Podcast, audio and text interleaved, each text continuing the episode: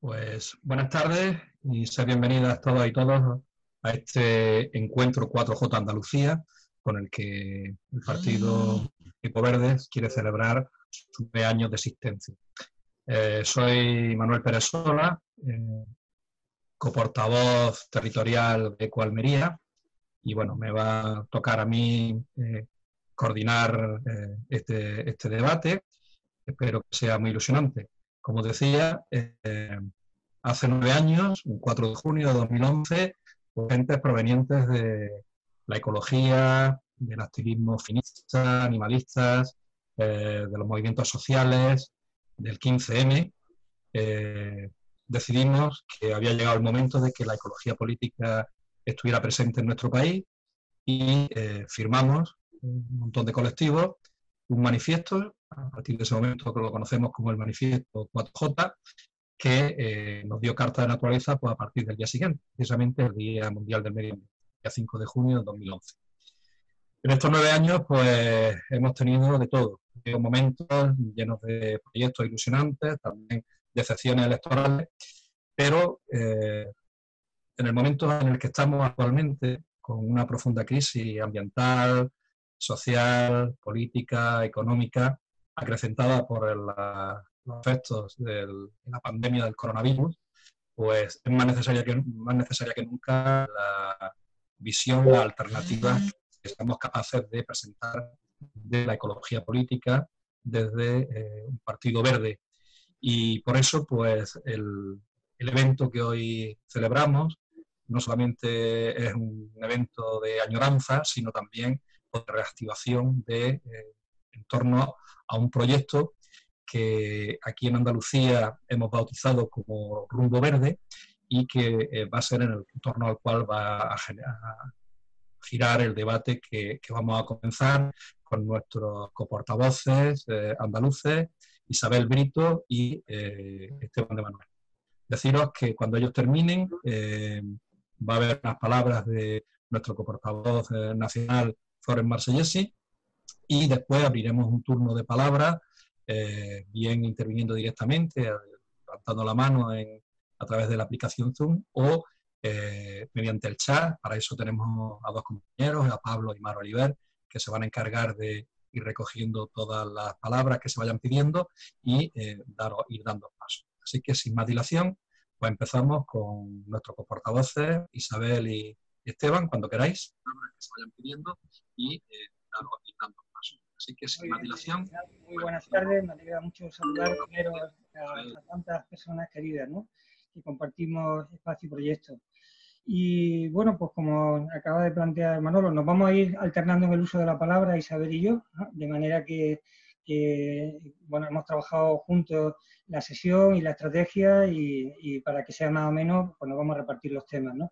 Me toca a mí hacer una introducción y en la introducción pues voy a, a partir de, algunas claves que me parecen importantes para entender eh, qué proyecto presentamos hoy a la sociedad andaluza, por qué nos parece que es importante y cómo creemos que se puede construir eh, el espacio que haga posible ese proyecto entre las instituciones y pueda impulsar el cambio de rumbo que, creemos necesario. ¿no? bueno, hay que decir que desde 2012, desde que se constituyó Ecoverde de Andalucía en la primera asamblea, pues tuvimos muy claro que el espacio que nosotros defendíamos era un espacio que desde la ecología política hacía frente a una crisis que era una crisis más que de sistema civilizatoria. ¿no? Es sistémica, por supuesto, pero creemos que, es más amplia. Una crisis que hunde sus raíces en el hecho de que la civilización industrial ha desbordado los límites comunitarios. Eh, el comportamiento en los últimos años ha ido generando creciente desigualdad social y también un retroceso de los cauces democráticos y de las capacidades, incluso a nivel internacional, de gobernar las crisis, las crisis que hemos sufrido. ¿no? Lo vimos con mucha claridad la crisis financiera, ¿eh? que muchos pensamos que iba a ser una oportunidad pues, para retomar un control democrático sobre eh, algunas cuestiones fundamentales de esa economía de casino en la que vivíamos, y no fue así, al revés, se utilizó como oportunidad para reducir eh, la capacidad que tiene el Estado de hacer políticas públicas, de recortes sociales y económicos, y corremos el riesgo de que ahora ocurra algo parecido con esta crisis que era anunciada, que tiene las mismas eh, raíces que la crisis climática y que eh, no es otra que, ese desbordamiento de los límites planetarios que por una parte ofrece la oportunidad de repensar, pero por otra parte también ofrece oportunidades de profundizar en el modelo que nos ha traído hasta aquí. Y vamos a ir hablando de eso a lo largo del día.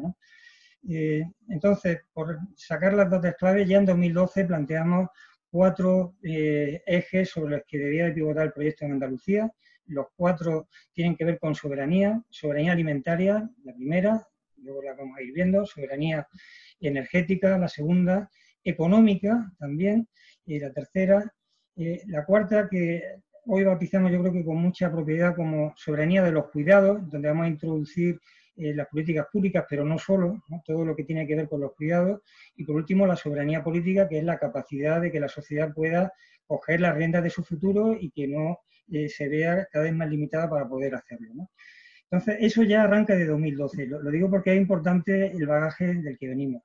El año pasado tuvimos la cuarta asamblea de Andalucía ¿eh? y allí hicimos una apuesta por volver a esa hoja de ruta y desarrollarla de manera que pudiéramos tener un proyecto, un espacio político que, impulsara un cambio de rumbo en esta dirección, que impulsara esta soberanía ¿eh? y, que nos permitiera eh, a ese plazo de vista pues tener un partido más fuerte que el que ahora tenemos, que es un partido pues, que en estos eh, años hemos tenido muchos vaivenes y creo que lo más importante que hemos hecho es sobrevivir y mantener el testigo de las ideas que hemos ido construyendo y la resiliencia de las personas que, todavía aquí estamos, ¿no? pero que, requiere sin duda un, fuerte crecimiento para poder hacer frente de manera realista a los retos a los que nos enfrentamos. Bueno, pues en esa eh, asamblea andaluza, eh, la idea central que pivotaba entonces era la emergencia climática. Acabamos de salir de la cumbre de, en diciembre, la cumbre del clima, donde Greta Thunberg, que todavía era apenas conocida en, febrero en España, ¿no? pues ya había dado el aldabonazo a las conciencias, había dicho a los políticos y a los responsables que no podían seguir vendiendo crecimiento verde, que había que ser maduros ¿no? y tratar a la sociedad como maduros, que ellos los jóvenes estaban movilizándose porque necesitaban que los adultos tomáramos hoy las decisiones que permitieran hacer caso al cambio de rumbo que pide la ciencia y la ciencia estaba diciendo que es necesario un cambio drástico en todos los aspectos que tienen que ver con los cinco pilares de la, soberanía, en la manera de producir y consumir, en la manera de producir y consumir alimentos particularmente, energía particularmente, en la manera de hacer frente a la organización de la ciudad y del territorio, y decían que eh, nos, eh, nos enfrentamos a una situación de cambios sin precedentes ¿eh? y que iba a requerir en muy poco tiempo pues, una gran valentía política. Bien, han pasado un año aproximadamente de esa situación y no hemos visto con una emergencia sanitaria que nadie podía prever y que nos hace ver cómo se puede reaccionar a una emergencia, qué riesgos y qué oportunidades surgen de, ese aprendizaje y, bueno, pues como ocurre en, este, en, estas situaciones críticas, hemos tenido la oportunidad de repensar y de eh, ver de qué manera las ideas que venimos trabajando pueden dar respuesta a esta crisis. Eh, en la Ejecutiva Andaluza, en el equipo que salió constituido de esa asamblea, pues lo que hemos tratado de dar un paso, sobre todo, es en la manera de poder eh, hacer eh, de, poder crear un espacio de diálogo con la sociedad andaluza, porque tenemos claro desde el principio que ese cambio civilizatorio ya ha empezado, que ya hay una parte de la sociedad que está transitando desde la economía social y ecológica, de la economía solidaria, desde el mundo de la cultura, eh, eh, movimientos sociales por la justicia global, movimientos por la renta básica, que están avanzando y cómo puede ser esa civilización más justa y en equilibrio con el planeta que necesitamos y lo que eh, nosotros proponemos a la sociedad andaluza es que pensemos en el contexto actual en el que eh, básicamente encontramos dos tipos de reacciones a la, crisis sistémica en la que nos encontramos. Una que es volver lo más rápido posible a la senda que ya traíamos, la que nos trajo a esta crisis, ¿no? La estamos viendo muy ejemplarizada en Andalucía, con ese decreto que elimina barreras ambientales al crecimiento económico y que apuesta por la economía extractiva, por el turismo de masa, apuesta eh, también por el sector inmobiliario muy vinculado a ese turismo de masa, que son, eh, digamos, desde un punto de vista del diagnóstico, pues eh, nos parece políticas que van en el sentido opuesto a las que necesitamos, pero es que a nivel del Estado, pues vemos que se acaba de presentar una ley de cambio climático cuyos objetivos se quedan a medio camino de lo que está planteando la ciencia y no estamos para quedarnos a mitad de camino, necesitamos ir al ritmo que pide la ciencia. ¿eh? Y por otra parte, también estamos viendo cómo las prioridades del gobierno del Estado ¿eh? Eh, es recuperar la industria del automóvil y, es decir, volver a un modelo que, es un modelo que no es compatible con, los límites. En ese contexto, creo que hay un espacio, y se, ve más oportuno que nunca, un espacio que reivindique otro cambio de rumbo, un cambio de rumbo que en el caso de Andalucía significaría cómo conseguir la prosperidad en nuestra tierra con más justicia, haciendo frente al problema de la pobreza que no se ha suprimido por la vía de crecimiento, sino que al revés se ha mantenido y las desigualdades se han incrementado, con un modelo que eh, nos vuelva a equilibrar con los recursos que tiene nuestra tierra y que son muy valiosos y son los que nos hacen ver que esa estrategia de relocalizar la economía y reajustarnos a los recursos de nuestro territorio, de nuestra cultura, de nuestras empresas, de nuestro saber producido en nuestra universidad, puede ser una vía de esperanza para Andalucía. Ese, es, digamos, el marco del proyecto. ¿Cómo hacerlo?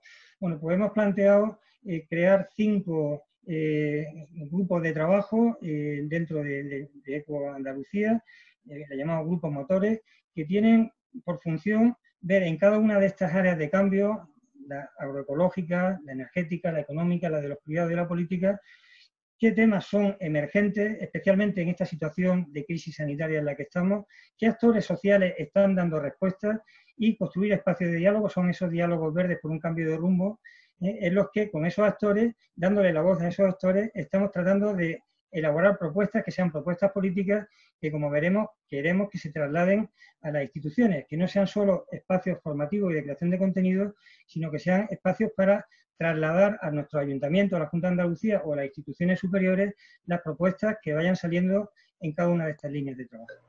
Bien, esa es mi, introducción general. Voy a dar una pincelada, bueno, no, voy a darle la palabra a Isabel, que, va a introducir en concreto el pilar primero que hemos trabajado, el que nos parece que es la clave que lo sostiene a todos los demás, que es la soberanía alimentaria. Isabel, cuando quieras.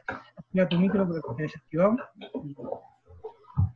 Hola, buenas tardes a todos y a todas y feliz cumpleaños, noveno cumpleaños a, toda la comunidad, ¿no? que yo creo que es importante destacar que aunque venimos de una serie de años donde también nos hemos llevado eh, algunas decepciones, sobre todo desde el punto de vista electoral, pues es interesante, necesario llenarnos de energía para continuar y, hacer fuerte esa resiliencia, eh, poniendo de manifiesto que llevamos nueve años ya trabajando yo me incorporé en el año 2014-2015. Para quien no me conozca, soy actualmente coportavoz de ECO en Huelva y también compagino con la coportavocía de ECO Andalucía.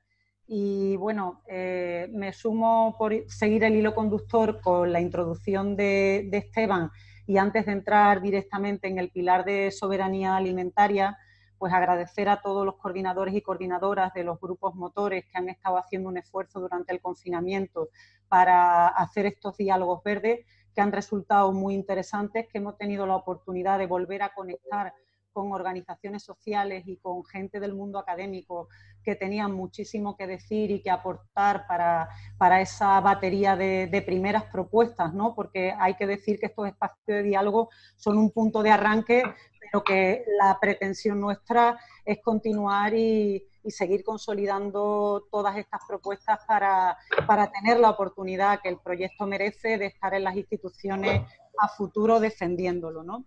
Yo pararme un poquito en la foto esa que ha hecho Esteban en relación con el decreto, que no lo quiero pasar, ese decreto ley 2 2020 que ha aprobado la Junta sin el consentimiento del Parlamento andaluz, ¿no? de mejora y simplificación de la regulación para el fomento de la actividad productiva en Andalucía, que me parece clave ¿no? y que no debemos pasar por alto porque es esta punta de lanza que nos lleva de nuevo a un modelo que no solamente se ha demostrado insostenible desde el punto de vista ambiental, sino también absolutamente ineficiente. Es decir, no ha solucionado el paro, no ha solucionado los problemas ambientales que puede tener Andalucía y bueno, se carga de un plumazo, modifica más de 30 leyes sin eh, absoluta eh, transparencia ni participación del resto de grupos parlamentarios después simplifica los trámites basándose en una premisa falsa, que es el hecho de que hay que agilizar la actividad productiva, cuando realmente eh, después a nivel de, de inspecciones ¿no? de todas las actividades que realizan tanto los ayuntamientos como las administraciones locales, que son las más cercanas a todas esas actividades productivas, las han ido eh, vaciando de contenido y vaciando de recursos tanto humanos como económicos y por tanto pues es un, un discurso absolutamente tramposo, ¿no? Después, pues afianza la privatización de servicios como pueden ser el tema de los servicios sociales o el tema de servicios públicos tan importantes como el agua y los residuos, eh, apostando nuevamente por infraestructuras hidráulicas, por infraestructuras energéticas fósiles, por proyectos mineros que se han demostrado absolutamente ineficientes para, el territorio y además apoya pues, el que estas empresas extractivas, como decía Esteban, puedan campar a sus anchas sin proponer soluciones. En este marco tenemos las propuestas y entonces hemos solicitado una reunión al presidente de la Junta de Andalucía. Hemos sido así de ambiciosos, pero al mismo tiempo también eh, de propositivos, porque el proyecto de Eco Andalucía es un proyecto que siempre es propositivo y más en el momento de emergencia de todos los niveles en el que nos encontramos, en el que exponemos estos cinco pilares y exponemos unas propuestas que creemos alternativas a todas estas que pueden plantearse en el marco del decreto ley 2 eh, barra 2020. ¿no?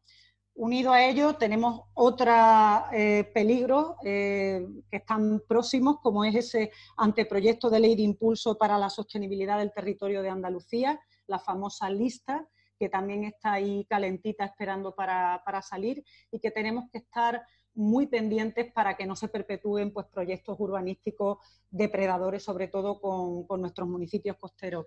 Y sin pararme más, voy a entrar en el pilar de soberanía alimentaria.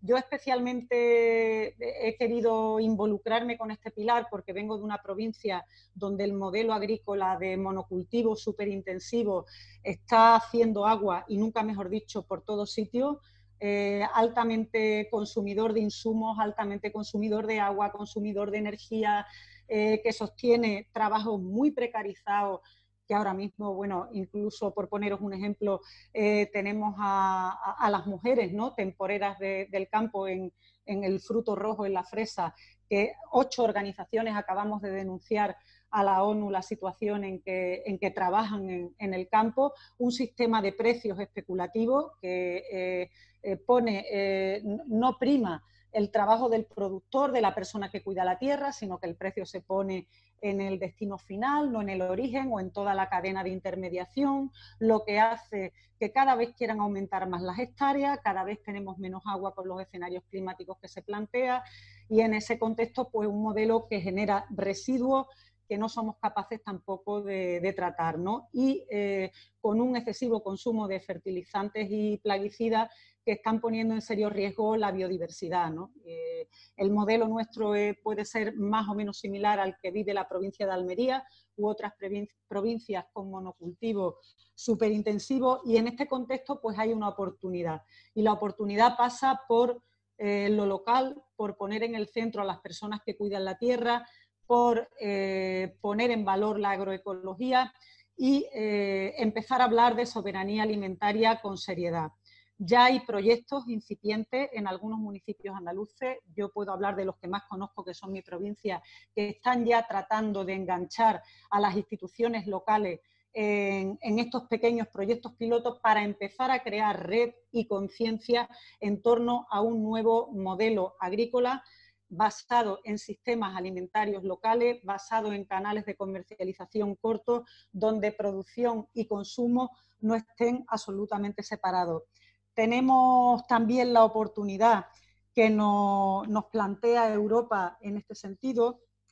Yo quería ofrecer algunos datos de, lo que la estrategia de biodiversidad para 2030 plantea para Europa, poner en gestión al menos el 25% de las tierras agrarias en régimen de agricultura ecológica y extender las prácticas agroecológicas en una medida significativa, reducir en un 50% el uso global de plaguicidas químicos y el riesgo que plantean, así como reducir el empleo de los más nocivos y peligrosos y reducir al menos un 50% las pérdidas de nutrientes procedentes de fertilizantes y reducción del uso de estos últimos en al menos un 20%. Este es el marco que plantea la estrategia y yo creo que es un marco que nos permite empezar a trabajar y a, y a consolidar estos espacios eh, con prácticas de, agroecología. ¿no? Eh, en este sentido, eh, es importante la toma de conciencia y educar desde lo público en la importancia de lo que comemos. Es decir, podemos empezar trabajando con los comedores escolares, ofreciendo productos locales, productos de temporada, productos cercanos y, y, por supuesto, poniendo otra vez en valor esos mercados locales, que en muchos municipios pues, han sido derruidos eh, o han sido puestos, eh, dejados de usar eh, desde el punto y momento en el que han empezado a construirse centros comerciales en muchísimos municipios andaluces. Yo creo que las instituciones locales en este momento en el territorio tienen una importancia vital y con ellas tenemos que, que trabajar aunque sea a veces muy difícil, aunque sea a veces complicado, es necesario tejer esas alianzas que ya se están empezando a tejer entre el activismo, eh, a nosotros en el colectivo feminista del que también formo parte, me gusta llamarlo activismo delicado, para empezar a trabajar eh, seriamente con, las instituciones locales en este cambio de modelo tan importante, con comedores sociales, pero también con la residencia de mayores, ¿no? Y con los criterios que ofrecen la compra pública y de reserva social que establece la nueva ley de contratos, en los que hay que seguir insistiendo. Eh, se están creando mesas desde las redes de economía social y solidaria para el abordaje de esos criterios sociales y ambientales que deben de estar en los pliegos de condiciones de las contrataciones que se hacen en esta línea y en otras muchas, ¿no? A la hora de, contratar servicios o suministros. Y es que además la ley lo ampara, ampara esa reserva eh, social para, poder trabajar en este sentido, ¿no? Entonces, tenemos que creérnoslo porque hay normativa suficiente y lo que tenemos que tener la capacidad de crear masa crítica para poder llegar al territorio, desde abajo arriba y construyendo redes de trabajo. También nos ha parecido muy importante eh, la formación. La formación para todas estas personas neorurales, no solamente mm, que puedan recuperar saberes tradicionales eh, de los agricultores de, las diferentes zonas. Hay eh, muchas zonas con huertas abandonadas y gente que está regresando a, a, los municipios y que quiere dedicarse a la agricultura. No voy a decir que sean muchos porque sería mentir, pero que sí que hay comunidades locales de gente joven que no ha tenido, joven relativamente, que no ha tenido relación previa con la agricultura, que pueden ver aquí una oportunidad de tener calidad de vida, de tener un empleo, de cuidar la tierra y con unas nuevas orientaciones tanto de la política agraria común como desde las propias instituciones españolas, regionales y locales, trabajando en red para poder hacerlo eh, real. Eh, dentro de lo que es la, la soberanía alimentaria, eh, tenemos que poner también en valor sectores muy importantes que siguen estando muy vigentes, pero que están en riesgo. Por ejemplo, el caso de las dehesas.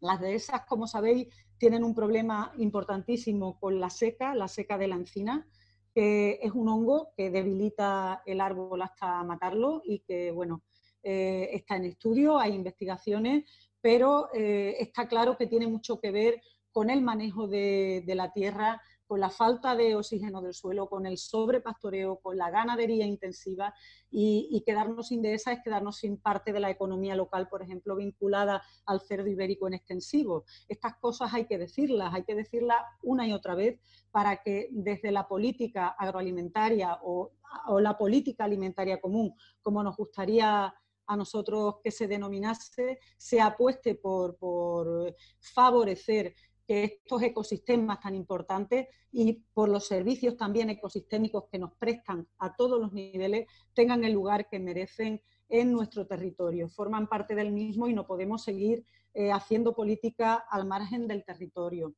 Eh, todo esto desde un punto de vista económico y ambiental, pero también la soberanía alimentaria tiene mucho que ver con el trabajo y el empleo digno.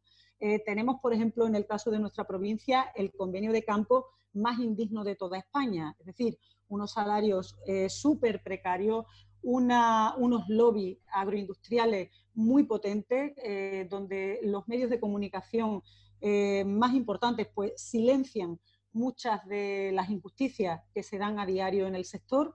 Y no hay más remedio pues que eh, poner el foco en lo que es la contratación en origen, que como digo, eh, tenemos la problemática de que son leyes nacionales donde los ayuntamientos, las instituciones locales no tienen competencia, pero sí sufren todo lo que es el proceso eh, de integración o no integración de estas personas en su marco territorial y en las condiciones en las que viven en este entorno territorial. En muchas ocasiones, pues barracones, chabolas, sin un acceso digno a vivienda, donde no, se hacen verdaderas políticas de integración de esta población con la población local, que porque se generan muchas inseguridades y no se trabaja en fomentar la cultura de la diversidad y, todo esto sin recursos desde lo local no se puede hacer. Son necesarias también ampliar las inspecciones de trabajo, ampliar la mediación, que estas personas no tienen mediadores que puedan asistirlos en el campo, que además son en muchas ocasiones mujeres rurales muy pobres, que no conocen el idioma y que se ven abocadas a situaciones bastante injustas. Y por eso eh, no quería dejar de ver la importancia que tiene el trabajo decente y digno y la vinculación que sigue teniendo la pobreza a las mujeres. Eh, por último, deciros que eh, desde la soberanía alimentaria y desde la agroecología tenemos también una oportunidad muy importante de que aquellas personas que han vivido ajenas a su territorio o han sido reacias a las figuras de protección ambiental que se han puesto a disposición en su territorio porque no se han visto compensados con beneficios económicos o lo han entendido como una falta de desarrollo para sus municipios, el conservar los espacios naturales, la agroecología y la soberanía alimentaria es una oportunidad para que la biodiversidad sea eh, eh, muy, mucho más considerada por la población local porque va a ser el elemento central eh, para poner en el centro eh, la calidad de vida, el empleo decente y, evitar la despoblación del mundo rural y, tener eh, esa vitalidad de ciudades medias conectadas con esos municipios suministradores de alimentos tan importantes. Y, poco más. En el debate, si queréis, podemos profundizar porque es un tema que, como veis, tiene muchísimas aristas y da para una charla absolutamente autónoma. Bueno, da gusto verte, Isabel. Qué claridad hablando de agroecología. Bueno, pues eh, yo voy a hablar del siguiente pilar de la estrategia, que es el de la soberanía energética. Un pilar que me parece clave en estos momentos porque hay un gran consenso eh, cada vez más en que es necesario hacer una transición energética y lo que aporta el concepto de soberanía es el control por parte de las comunidades de ese proceso. desde el punto de vista político me parece clave que apostemos por las comunidades energéticas, que son comunidades locales, tanto en el ámbito rural como en el urbano, por la producción energética sobre los techos de nuestros edificios.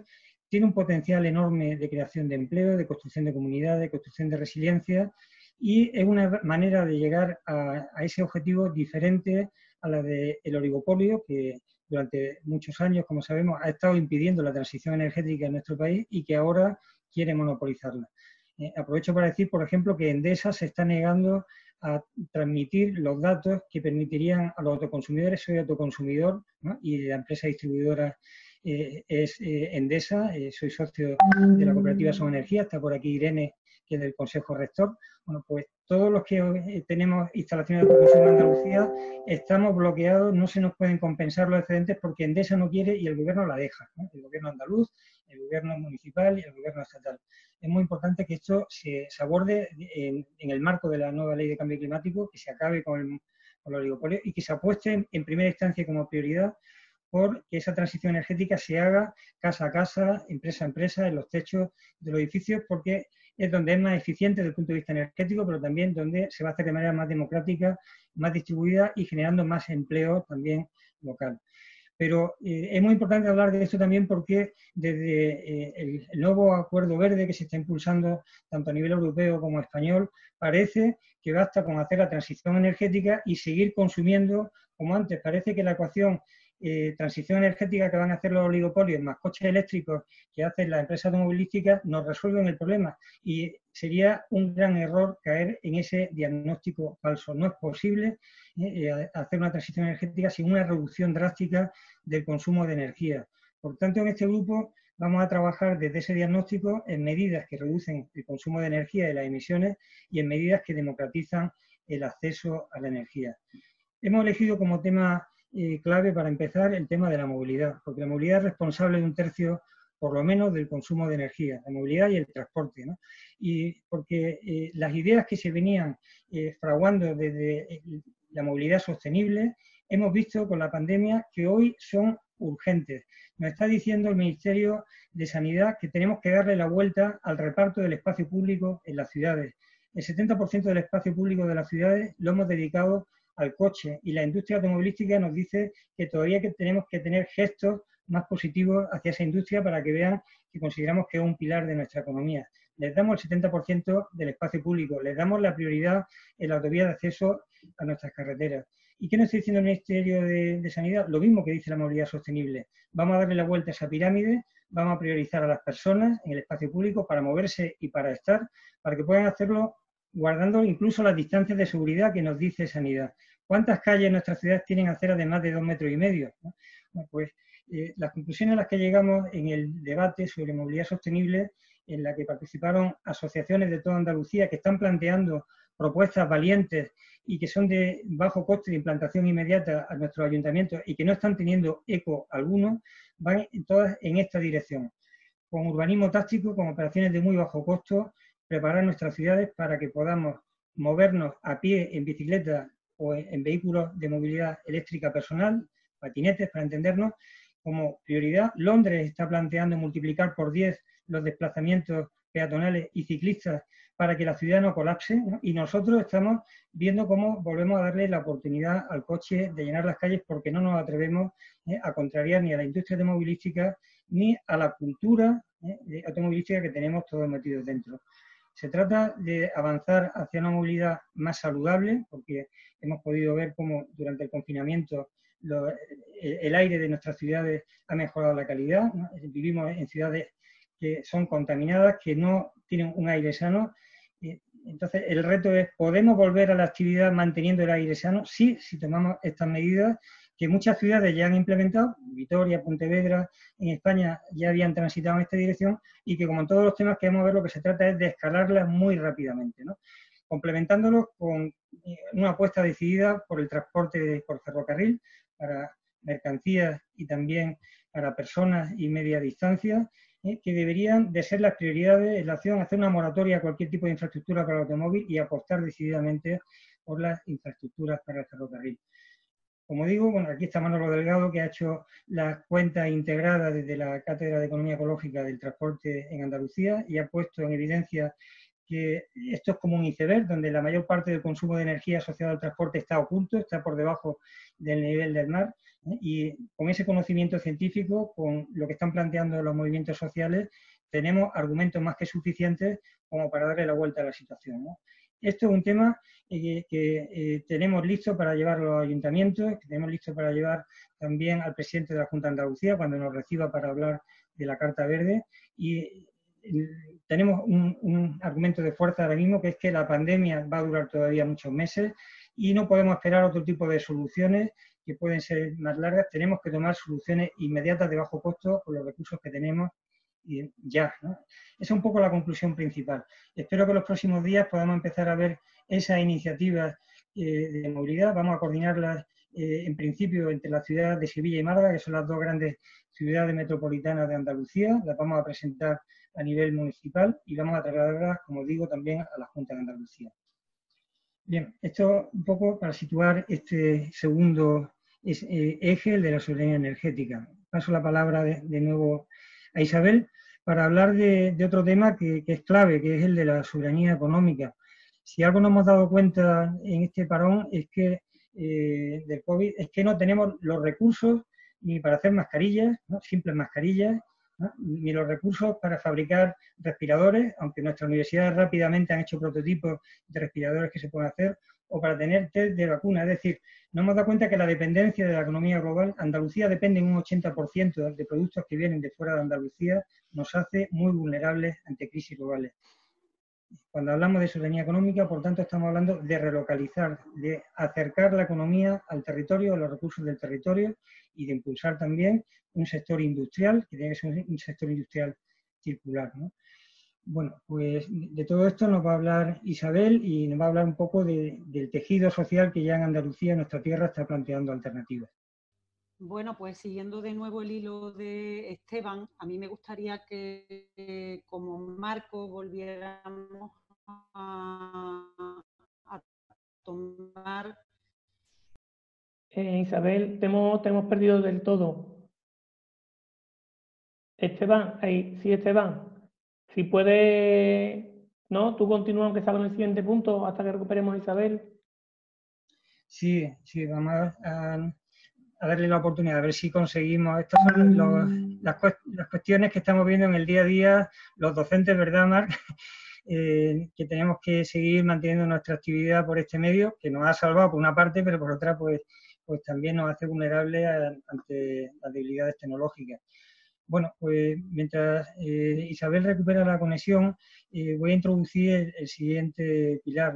Decía al principio que si algo hemos aprendido en esta pandemia es que los cuidados pasan al centro. Algo que la economía feminista viene planteando hace mucho tiempo, que desde el ecofeminismo se pone en el centro y que tiene que ver con esa dimensión de los cuidados que es pública, es decir, si una salida pública potente con recursos pues hemos visto que hay comunidades que lo han pasado muy mal, ¿no? Y que en otras, en todas, hemos visto cómo nos hemos resentido por los recortes en sanidad que sufrimos después de, la última crisis financiera que se utilizó para, hacer recortes precisamente en todos los sectores de políticas públicas. ¿eh? Y por tanto, los cuidados están en de seguridad, de educación, ¿eh? todos los servicios públicos, entre ellos también el del transporte público, que se ve como algo que en estos días merece eh, ser sustentado como una política pública de primer orden, porque muchísimas personas no tienen otra alternativa para ir al hospital, para ir a su trabajo, que el transporte público.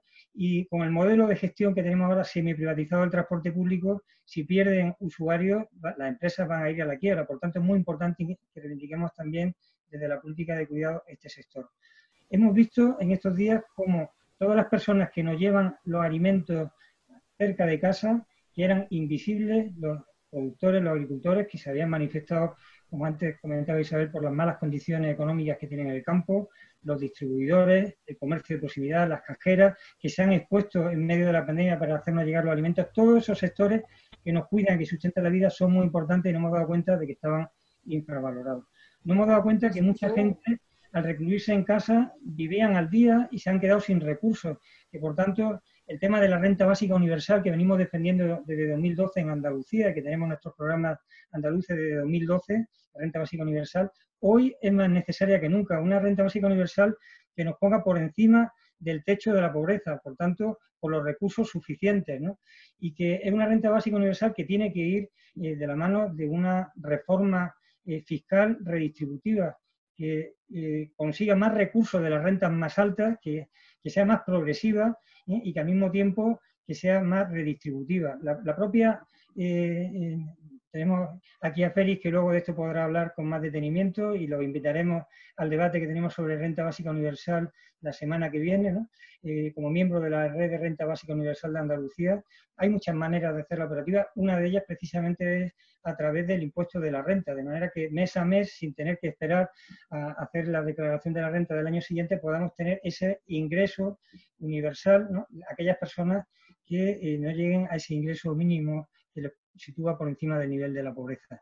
Entonces, son elementos de políticas públicas potentes. La renta básica universal va a ser clave para que la transición ecológica sea justa y nadie se quede en el camino. La consideramos desde el principio como una pieza clave y hoy lo vemos con más relieve que nunca. Y luego, por otra parte, hemos visto cómo los cuidados en el hogar son cuidados que estaban desigualmente distribuidos y que necesitamos redistribuir, como siempre nos ha dicho el feminismo. Es decir, tenemos que estar pendientes de nuestro hijo y de nuestra hija, ocuparnos de su educación mientras están en casa, hacerlo de manera distribuida, eh, ocuparnos de la compra de los alimentos de manera distribuida, de manera justa. Todos estos elementos, eh, como digo, que han estado siempre en el discurso del ecofeminismo, hoy cobran un nuevo relieve.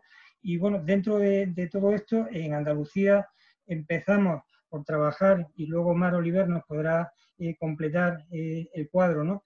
desde el tema de la educación, porque la educación es uno de los sectores que se han visto eh, digamos, como más sacudidos por, la pandemia, porque han puesto de manifiesto que el sistema educativo que teníamos no nos vale para estas situaciones de emergencia. Eh, eh, hemos pretendido seguir haciendo las tareas escolares que hacíamos en el día a día en una situación muy extraña para los niños. Hemos perdido la oportunidad de extraer aprendizajes de la situación en la que estamos. Y la conclusión del debate eh, sobre educación fue que la vuelta a la normalidad no puede ser la vuelta a la escuela que teníamos, que tiene que ser la vuelta a una escuela con más recursos, eh, con más una ratio menor, de manera que cada profesor pueda tener una atención más personalizada a sus alumnos eh, y, por tanto, una educación también más en contacto con la comunidad, con los problemas de la comunidad, con dar respuesta a los problemas de su entorno, con implicar la comunidad de aprendizaje a los adultos. ¿no? Se dice que se necesita un pueblo para educar a un niño o una niña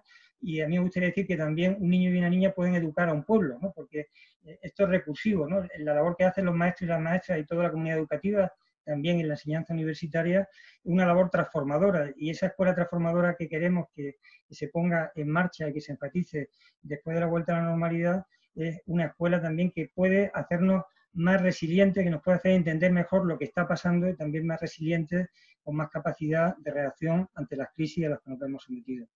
No sé si Isabel ha podido recuperar ya el sonido.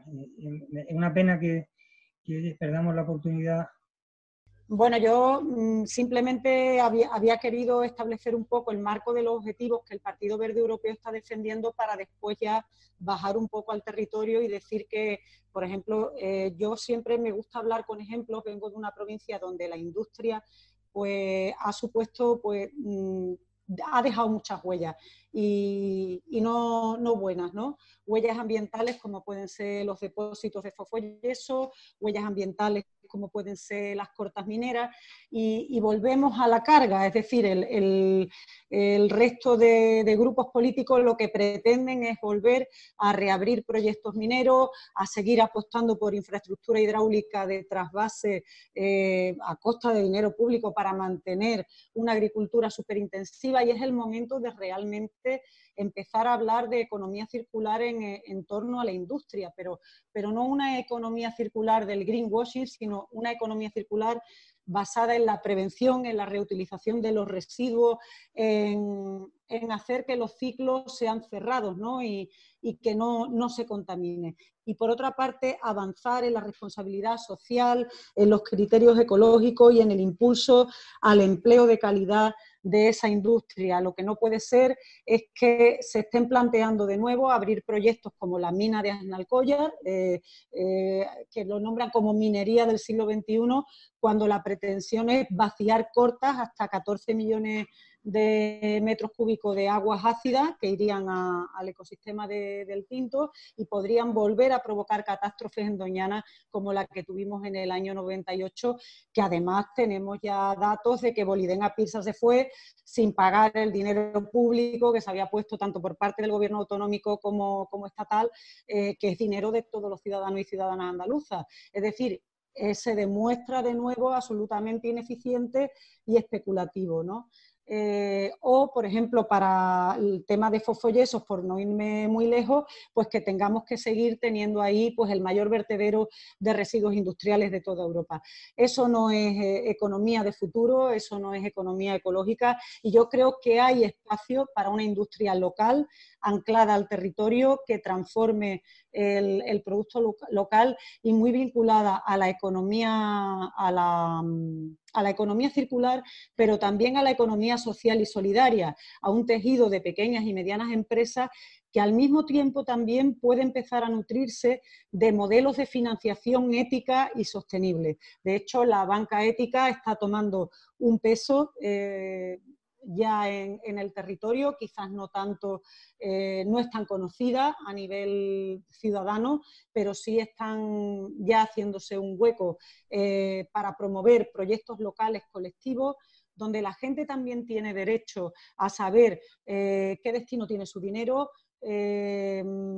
que la gestión de estas instituciones financieras sea una gestión participativa, abierta, democrática y que financie proyectos ligados al territorio. No quería dejar este pilar sin las menciones que se han hecho en el grupo motor eh, de las reuniones que hemos tenido. Yo sé que es un tema muy espinoso, pero al igual que en soberanía energética eh, se ha hablado de transporte, como elemento fundamental para no volver al vehículo privado tras la pandemia, aquí es necesario hablar de turismo. Eh, no vamos a ponerle nombre, no vamos a ponerle ni apellido de sostenible, ni no sostenible, ni poscrecimiento, ni nada de esto. La conclusión que hemos sacado en, en las jornadas que hemos tenido, muy interesantes además, con experiencias locales vinculadas al turismo eh, astronómico, al turismo gastronómico, al turismo enológico, a un turismo desligado de la estacionalidad, a un turismo respetuoso con las poblaciones locales, con planes de contingencia, con, eh, no basado en, el turismo de masa, pero eh, no podemos dejar de olvidar que actualmente es el modelo turístico que tiene éxito, el turismo masivo de sol y playa. Bueno, es necesario que empezamos a dialogar seriamente sobre qué modelo, si es que queremos un modelo turístico para Andalucía, porque ahora mismo eh, es un sector en el que entidades como Tour están haciendo una presión brutal al gobierno para quedarse con un gran pedazo de los fondos europeos que vienen a España y es el momento de que nosotros eh, pongamos una serie de alternativas. Hay alternativas si hacemos un enfoque integral del turismo vinculado a la sostenibilidad ambiental, vinculado a la calidad de vida en los territorios, vinculado al respeto a los valores naturales. Y, bueno, eh, y vinculado también a un transporte sostenible, ¿por qué no? Eh, está en crisis el sector del automóvil y están en crisis las líneas aéreas, ¿no? Y estamos asistiendo a cómo los gobiernos europeos están rescatando eh, a estas industrias eh, y también el gobierno español pretende, o, al menos eh, va a intentar hacerlo, y que hay alternativas. Yo quiero poner el ejemplo también de Francia, aunque me salga un poco del pilar, pero también me parece bastante transversal al tema turístico, del, del esfuerzo importante económico en inversión e incentivo que está haciendo el gobierno francés en colaboración con las federaciones de asociaciones de usuarios de la bicicleta por la bicicleta, incentivar el transporte a la bicicleta eh, a los puestos de trabajo, incentivar a las empresas que también facilitan a los trabajadores su acceso al trabajo, eh, incentivar también eh, nuevas empresas vinculadas a la reparación de bicicletas, a la formación en el manejo de, la bicicleta, es importante que vayamos eh, tratando de estudiar esas transiciones, se hablaba el otro día de la situación de Alcoa y de la situación de Nissan y que no iba a afectar a Renault, a la fábrica, por ejemplo, que tenemos en Sevilla. No afecta de momento. Tenemos que ir trabajando en una transición para que llegado el momento, eh, esa transición se ajusta para los trabajadores y para las trabajadoras y hay espacio para ello, desde la economía social y solidaria, desde el territorio y desde las finanzas éticas y sostenibles. Muy bien, gracias Isabel. Bueno, para, terminar y, ya dar paso al debate, el último aspecto de la soberanía que defendemos, el de la soberanía política, entendido, como decíamos en la introducción, como la capacidad que tenemos que tener las ciudadanas y los ciudadanos de decidir en la polis. La polis griega es una polis en la que las decisiones se toman entre todos, se delegan, es decir, estamos hablando de profundizar el mecanismo de democracia participativa, porque eh, ante crisis como las que nos enfrentamos que exigen cambios, como decíamos, civilizatorios, cambios culturales muy importantes, cambios en nuestros hábitos de movernos, de consumir, etcétera. Si, no generamos espacio de democracia participativa, lo que hacemos es abrir el espacio a sistemas cada vez más autoritarios de gestión de las crisis. ¿no? Eh, en ese sentido, eh, este grupo que coordina mi compañera, nuestra compañera Menti Andrés, pues lo, que plantea es como eh, el, mecanismo o herramientas que permitan que todas las propuestas que van saliendo de los grupos motores de estos debates que tenemos con la sociedad, pues encontremos vehículos de trasladarlas a las instituciones, de manera que tengamos presencia. De entrada, eh, todas estas líneas de, propuestas temáticas van a ir respaldadas de un llamamiento que hemos hecho al presidente de la Junta de Andalucía. Sabéis que le hemos enviado una carta verde, una carta por vídeo y por escrito, y estamos en contacto con su gabinete pues, para eh, concertar una reunión en la que eh, le queremos plantear la colaboración de Gobierno de Andalucía para llegar a construir un pacto social en Andalucía que nos permita eh, ver el cambio de rumbo, ¿no? Partimos de posiciones, lo sabemos, muy diferentes, casi contrapuestas, ¿no? Porque frente al modelo de, apuesta eh, por el urbanismo eh, especulador, otra vez, ¿no? Por aprovechar las inversiones internacionales que antes de la pandemia querían invertir en Andalucía, no sabemos si hoy seguirán interesadas en esas inversiones o no, pero quieren allanarle el camino a esos inversores, especialmente interesados en el litoral y en todos eh, los territorios de interés eh, turístico, pues frente a ese modelo que fue el que ya ensayamos y produjo el estallido de la burbuja inmobiliaria financiera,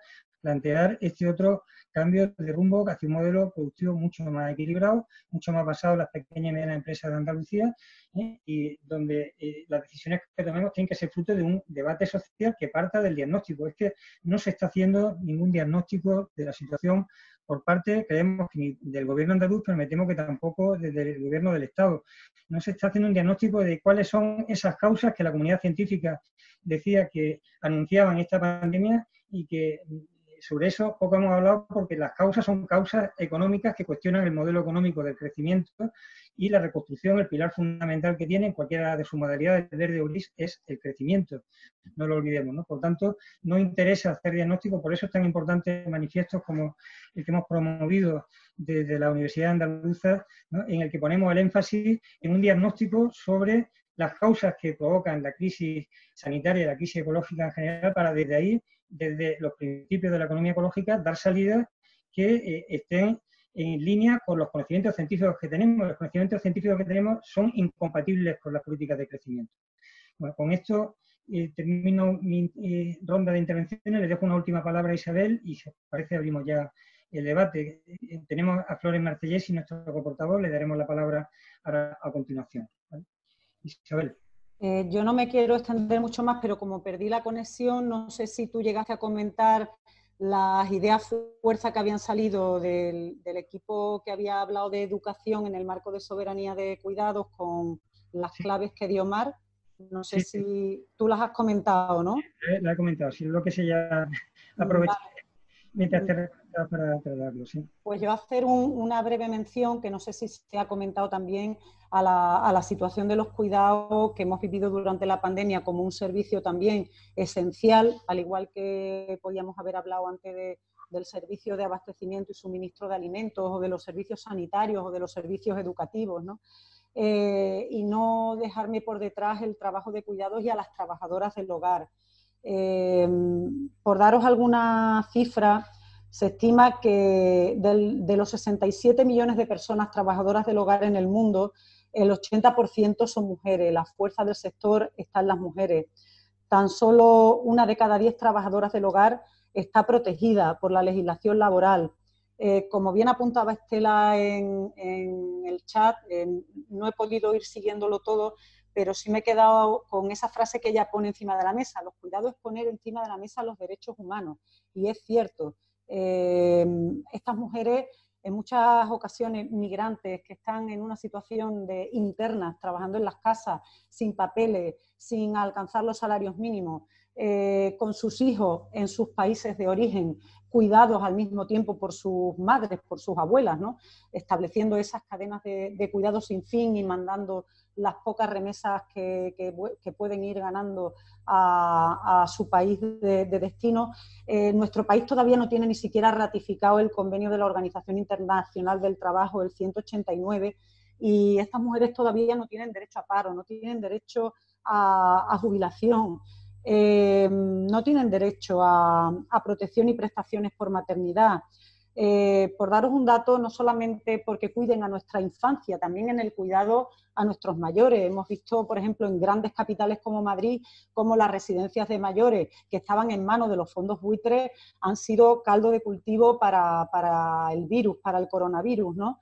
Eh, en 2030 habrá eh, más de 100 millones más, 100 millones más de personas mayores y 100 millones más de niños y niñas entre 6 y 14 años que necesitarán atención y cuidado en todo el mundo. Ha llegado el momento de que los cuidados eh, se pongan en el centro de todas las políticas y avanzar en corresponsabilidad, pero no solo en corresponsabilidad familiar, sino en corresponsabilidad de las instituciones públicas y, corresponsabilidad también en la, en la, redistribución de esos trabajos de cuidado no remunerados, ¿no? Y, también eh, representar a esas proveedoras de cuidado que están más excluidas, representarlas porque están garantizando la vida eh, y la vida que actualmente tenemos. No queremos volver a esa nueva vida, pero en esa transición que queremos hacer es fundamental que ellas tengan sus derechos absolutamente cubiertos, ¿no?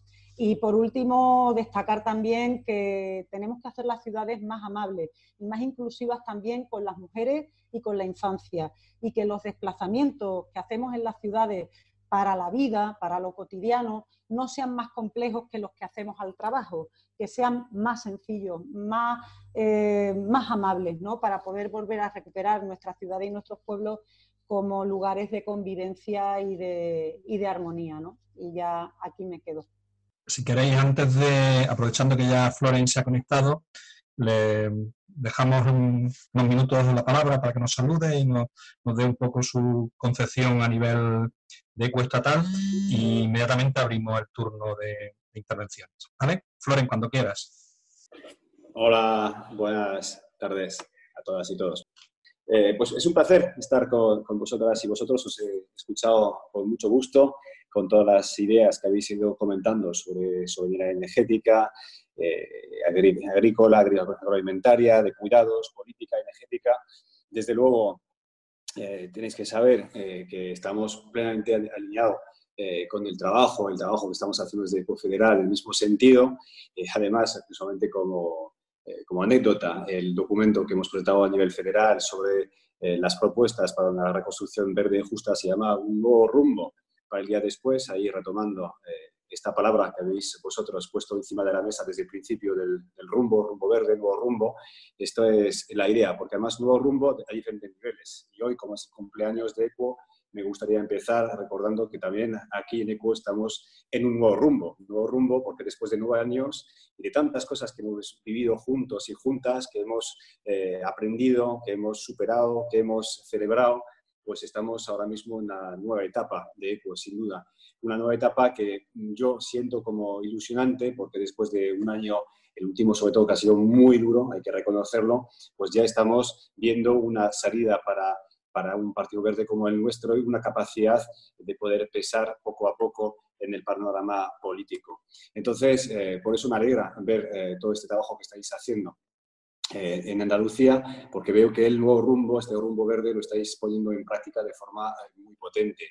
Y también este nuevo rumbo existe a nivel interno en ECO a nivel federal, viendo todos los territorios de ECO federal que también están en, la misma, eh, en el mismo camino que el vuestro, pensando que ahora mismo es el momento. Es el momento porque es el nuevo rumbo también a nivel global, porque tras la pandemia, desde luego, ahora mismo se abre un punto de inflexión, es decir, si cambiamos de rumbo, es ahora. Es ahora eh, porque sabemos perfectamente que hay una gran mayoría de la sociedad que no quiere volver ahora mismo a la situación de antes, a esta normalidad, como, como dicen, sino que es el momento de aprovechar, de aprender de la crisis, tanto sanitaria como climática ecológica, eh, para poner en marcha una nueva normalidad, pero una normalidad que no se parezca que ni, debe ni puede parecerse a la, anterior, que es insostenible y injusta, sino poner en marcha una gran transición ecológica y justa que también habéis comentado eh, ahora mismo. Por eso eh, hemos eh, publicado este documento también a nivel federal sobre el nuevo rumbo para ir después, porque es el momento de plantear esa transición. Estamos en un momento de inflexión, un punto de inflexión que nos permite realmente plantear esta gran transición social, ecológica, a través de la movilidad, a través de la energía, a través del sector agroalimentario, a través por supuesto también de la reconversión industrial verde, a través también del cambio de modelo de turismo, que también habéis comentado que eso es, fundamental. Y eh, vemos que además eh, muchos movimientos, muchas organizaciones, mucha ciudadanía está esperando también estas ideas que estamos, estamos aportando. Yo solamente quizás deciros que este documento lo estamos presentando ahora mismo a muchos colectivos sociales, sindicales. Hoy, por ejemplo, estábamos con el secretario general de comisiones obreras, también con las grandes organizaciones ecologistas, que la acogida, la acogida es muy buena, es muy buena porque realmente estamos aportando, ahora somos de los pocos partidos, de hecho, eh, no sé si lo único, pero de los pocos partidos que estamos aportando realmente documentos, ideas, tanto a nivel andaluz como a nivel federal, para la, la recuperación, o como se quiera llamar, es decir, este esta nueva normalidad basada en la sostenibilidad y la justicia. Eh, este documento, estas ideas, las estamos llamando con Inés Sabanés en la Comisión de Reconstrucción ahora mismo, que por desgracia eh, tiene muchas, muchos problemas para poder eh, despegar, porque a unos partidos les gusta más la política del ruido y del fango, como bien estáis viendo por desgracia, pero nosotros seguimos pensando que necesitamos una política útil, cooperativa y constructiva, y es lo que estamos haciendo en esta comisión de, reconstrucción, aportando ideas para esta transición ecológica y justa. También tenemos por delante eh, uno de los hitos más importantes eh, es que es la ley de cambio climático, el cambio climático y transición energética. desde luego, tal y como es, es una buena noticia que haya llegado al, Congreso, por fin, lo estábamos reclamando desde hace años, pero es totalmente insuficiente si comparamos con la ciencia, porque, desde luego, si fuimos capaces de escuchar a la ciencia para el, coronavirus, pues, de luego, no entendemos por qué no vamos a escuchar a la ciencia también eh, para la emergencia climática. Y ahora tenemos que tener mucho más ambición para esta ley. Para España sería un 55 de reducción de emisiones, emisiones de CO2 para 2030 y neutralidad climática para 2040. Eh, y, por supuesto, también una ley climática que tiene que ser mucho más transversal. Ahora mismo toca sobre todo temas de clima y energía, pero es incapaz de tocar temas tan importantes, por ejemplo, como es el, el, sector agroalimentario. Entonces, ahí vemos que tenemos que tener una ley mucho más potente que además pues, tiene, por supuesto, el sistema económico. También tendremos por delante eh, una nueva ley de movilidad sostenible. También ahí Inés Sabanés eh, interpeló a Teresa Rivera, que recogió el puente, eh, anunció una ley de movilidad sostenible. No tenemos mucho más información sobre el contenido real de esta ley de movilidad sostenible. Lo único que sabemos es que al mismo tiempo el presidente del gobierno ha anunciado un plan de renove, con lo cual es volver a empezar a eh, a cometer los mismos errores que se han cometido en el 2008 y ahí sí que tenemos que ser muy claros. No tenemos un plan de renove, lo que queremos es un plan de choque por la movilidad sostenible, que realmente ponga en el centro el transporte público y limpio, que ponga en el centro la bici, que ponga en el centro el peatón, que ponga en el centro el coche compartido con una reducción sustancial del coche eh, privado. En ese sentido, me gusta mucho que hayáis hablado, hayáis hablado tanto de la bici, porque efectivamente la bici va a ser uno de los eh, transportes seguros y limpios más, eh, más importantes de esta crisis y después de la crisis también. Entonces, en ese sentido, organizamos la semana pasada un encuentro con Pierre Cern, que es el encargado por el gobierno francés de poner en marcha la, la estrategia de desarrollo de la, de la, bici y en este sentido no me voy a, lo voy a explicar, solamente os voy a decir que si queréis luego en el chat os puedo colgar eh, también la forma de acceder a este webinar que grabamos, entonces ahí lo podéis tener con una contraseña, es muy fácil, podéis entrar y tener una hora y media de explicación directa del encargado eh, en Francia de esta estrategia de la bici. Eh, sorprende todavía que en España nadie realmente haya recogido el guante, porque sí que dijo Teresa Rivera hace algún tiempo que iba a hacer algo, pero todavía estamos esperando realmente una respuesta real.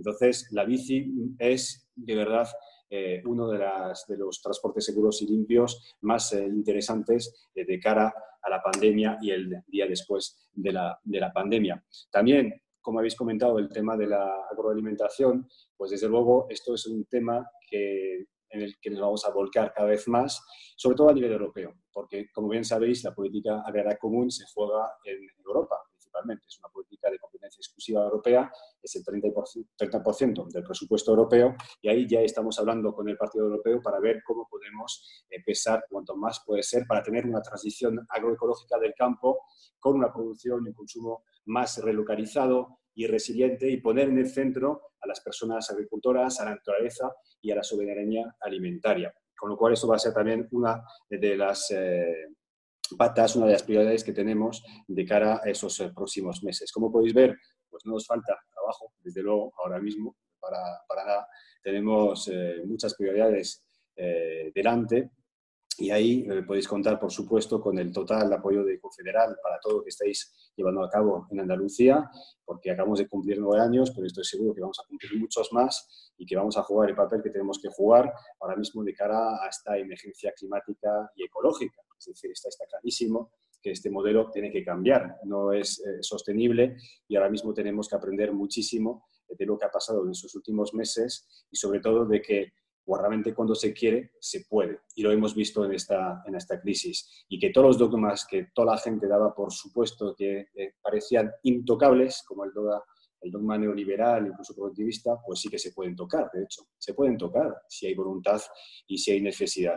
Entonces ahora mismo, ahora mismo es el momento de hacer lo mismo eh, para la gran transición ecológica y poner en jaque ese sistema que es del todo insostenible e injusto y hacer esta gran transición ecológica y justa hacia un modelo que de verdad sea más justo, más sostenible y más eh, democrático. Con lo cual, solamente terminar diciendo felicidades ECO y que cumplamos mucho más. Gracias, Floren. Eh, si os parece, vamos a empezar con las intervenciones. Así que, Mar, eh, tú tienes los turnos de palabra o el chat. Ahora, le, ahora tiene la palabra José Luis. Bien, ¿me escucháis? Manuel. Sí, tres cositas quería comentar. Una muy breve sobre soberanía alimentaria. Mm, este fin de semana, aquí en Almería, en un pueblo muy chiquitito de Alpujarra, hacían un encuentro, el Ecoencuentro de Almócita, que es un sitio al que realmente se vale la pena asistir porque tienen ponentes de muy, muy alto nivel. Y ahí se estuvo comentando temas agrícolas y a mí me sorprendió un dato que yo no conocía, y es que en muchos países de Europa que se está fomentando la eh, agricultura ecológica, bueno, eh, los canales de distribución eh, son directos, son venta directa del, agricultor al consumidor. Y, no solamente esto, que además es en un porcentaje, en muchos casos, que llega a un 25%, según, según decían, sino que hay muchos estados que están facilitando eh, herramientas y, financiación para, conseguir esto. Entonces, yo creo que en la situación que se está pasando en el campo, eh, aquí en Almería, eh, es evidente que el modelo está llegando a un punto de deterioro y, a un punto límite. Este, este, cambio tiene que, ir en los dos sentidos, en, un sentido de, de, que sea una agricultura ecológica y en el sentido de que sea una distribución de canal corto. ¿eh? Que yo creo que en esto sí que como partido deberíamos influir en que hubiera apoyos institucionales a, crear ese tipo de ayudas a, generar un canal corto de comercialización. Luego otra cosa que, yo me planteo es que eh, estoy convencido de que hay una mayoría de la población que es favorable a todo lo que nosotros defendemos. Entonces la pregunta es, ¿cómo es posible que esa mayoría no sea capaz de manifestarse de una manera contundente para que no quepa duda de que, de que hay que hacer las cosas así. ¿De qué manera podríamos nosotros también como partido ayudar a que se hiciera evidente un, estado de opinión social? ¿eh? Esa, es una duda que a mí se me plantea. Y por último, eh, me parece muy importante que tengamos en cuenta que lo más interesante del encuentro de hoy eh, quizá no sea tanto los temas que estamos tratando, sino qué estamos haciendo juntos. Porque hasta ahora hemos tenido maneras de relacionarnos eh, a nivel andaluz que, han consistido en compartir grupos de WhatsApp, grupos de Telegram, comunidad, eh, mails. Presencialmente hemos tenido reuniones, pero es la primera vez que tenemos una reunión entre nosotros por, a través de, de, un medio que es la videoconferencia, independientemente de todos los grupos de trabajo que se han ido poniendo en marcha. Entonces eso me plantea que una de las cosas importantes que tenemos que trabajar es cómo nos relacionamos nosotros, qué cosas intercambiamos, qué cosas aprendemos juntos y qué herramientas tenemos para conseguir eso. Estas eran las tres cosas que os quería comentar. Pues tiene la palabra Manuel Peula. Bien, bueno, pues buenas tardes a todos y a todas. Eh, quería comentar un par de cositas antes de, entrar un poco más en el debate. Y es lo siguiente, ya hace muchísimo tiempo, digamos que me empecé a desligar un poquito del movimiento ecologista, estaba en una asociación aquí en Granada y lo fui dejando por diferentes circunstancias. tuvimos parte con Ecologistas de Nación, el grupo era la y es la asociación Buxus en la costa de Granada, y en todo este periodo lo que sí es cierto que me he dado cuenta con respecto a lo que ha dicho el compañero anterior, es que realmente muchas veces nosotros nos encerramos mucho en nosotros mismos y tenemos nuestros propios grupos, nuestro propio ambiente, pero a la sociedad no se traslada o no conseguimos, no hemos conseguido hasta ahora llegar de manera un poco más directa, explicando de manera un poco más razonada la línea que nosotros queremos llevar.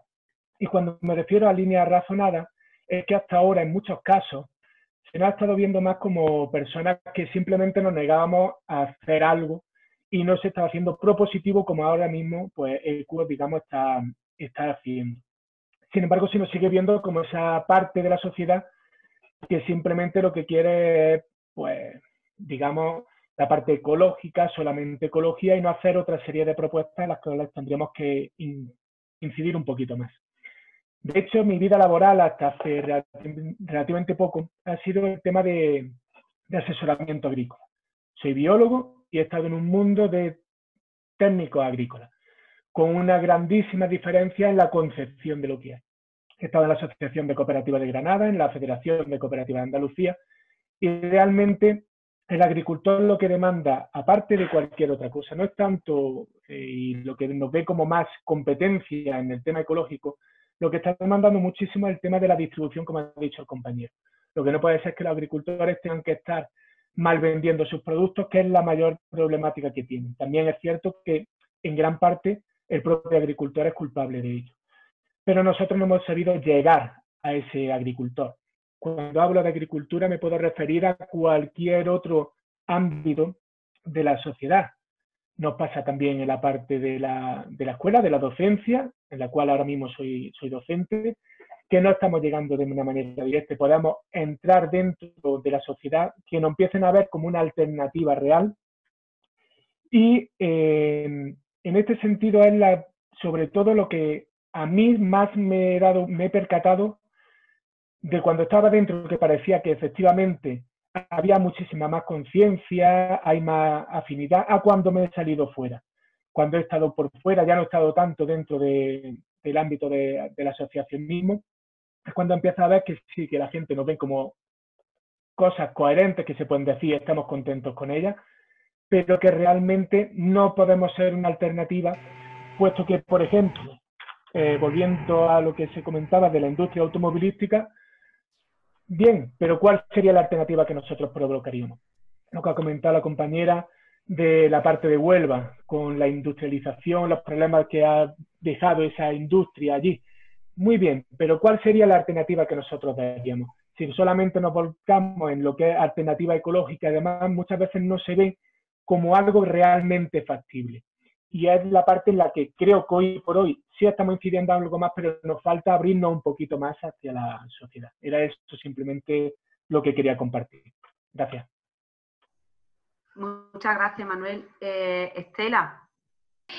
Vale, pues yo iba mm, bueno, a poner un poco el tema de los cuidados, iba a comentarlo. Yo he dicho lo de que es poner en el centro los derechos humanos entre otras cosas porque mm, cuando lo que ha dejado claro esta pandemia es la historia mm, de las residencias, por ejemplo. O sea, algo que el movimiento de vida independiente lleva años y años, por no decir décadas, eh, peleando eh, sobre la vida independiente, que la gente no puede estar institucionalizada porque es dañino, pues es tan dañino que hemos tenido eh, casi dos tercios de, fallecidos en residencias.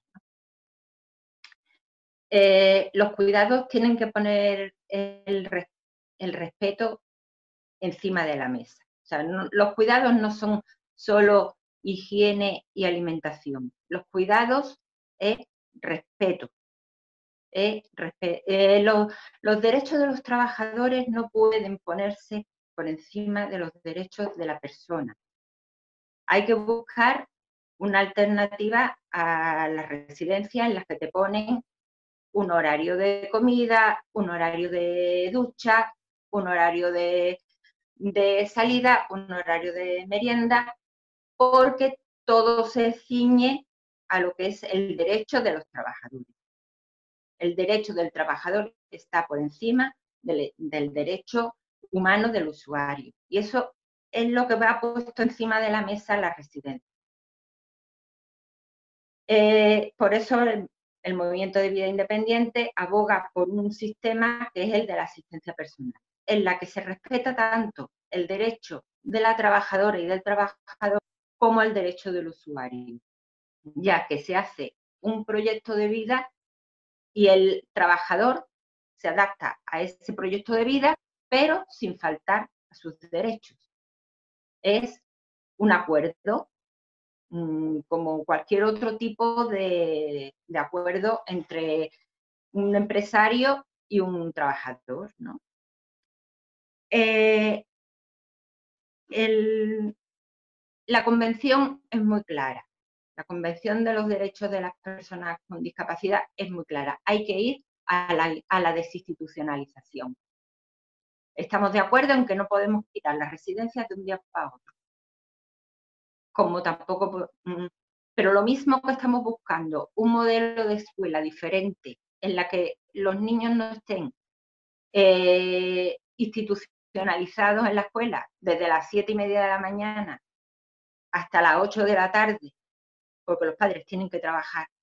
El poner el cuidado y la vida en el centro significa que hay que buscar jornadas de empleo en las que los padres puedan conciliar el trabajo con la familia. Y de hecho, esto ha puesto también encima de la mesa que se puede buscar otras formas de empleo, otras formas de organizar el trabajo, que se, que se pueda conciliar tanto la vida familiar como la laboral, que haya una flexibilidad en los horarios para poder eso. Mm, de hecho, eso no es nuevo.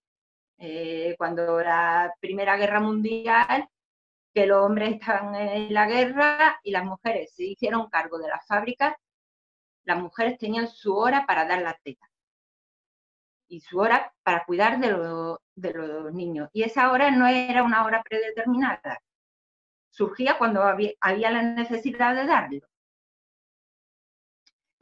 Eh, bueno, y simplemente eso, creo que ECO debe de apostar por la vida independiente y por la asistencia personal y el sistema de residencia hay que ir mm, evitándolo porque, entre otras cosas, estamos con la residencia estamos hablando de ladrillo, de suelo y de muchas cosas con, en las que nosotros estamos en contra como partido ecologista. Por lo tanto, no tiene sentido que hablemos de residencias y de que mm, busquemos simplemente meter, medicalizar las residencias, porque esa no es la solución.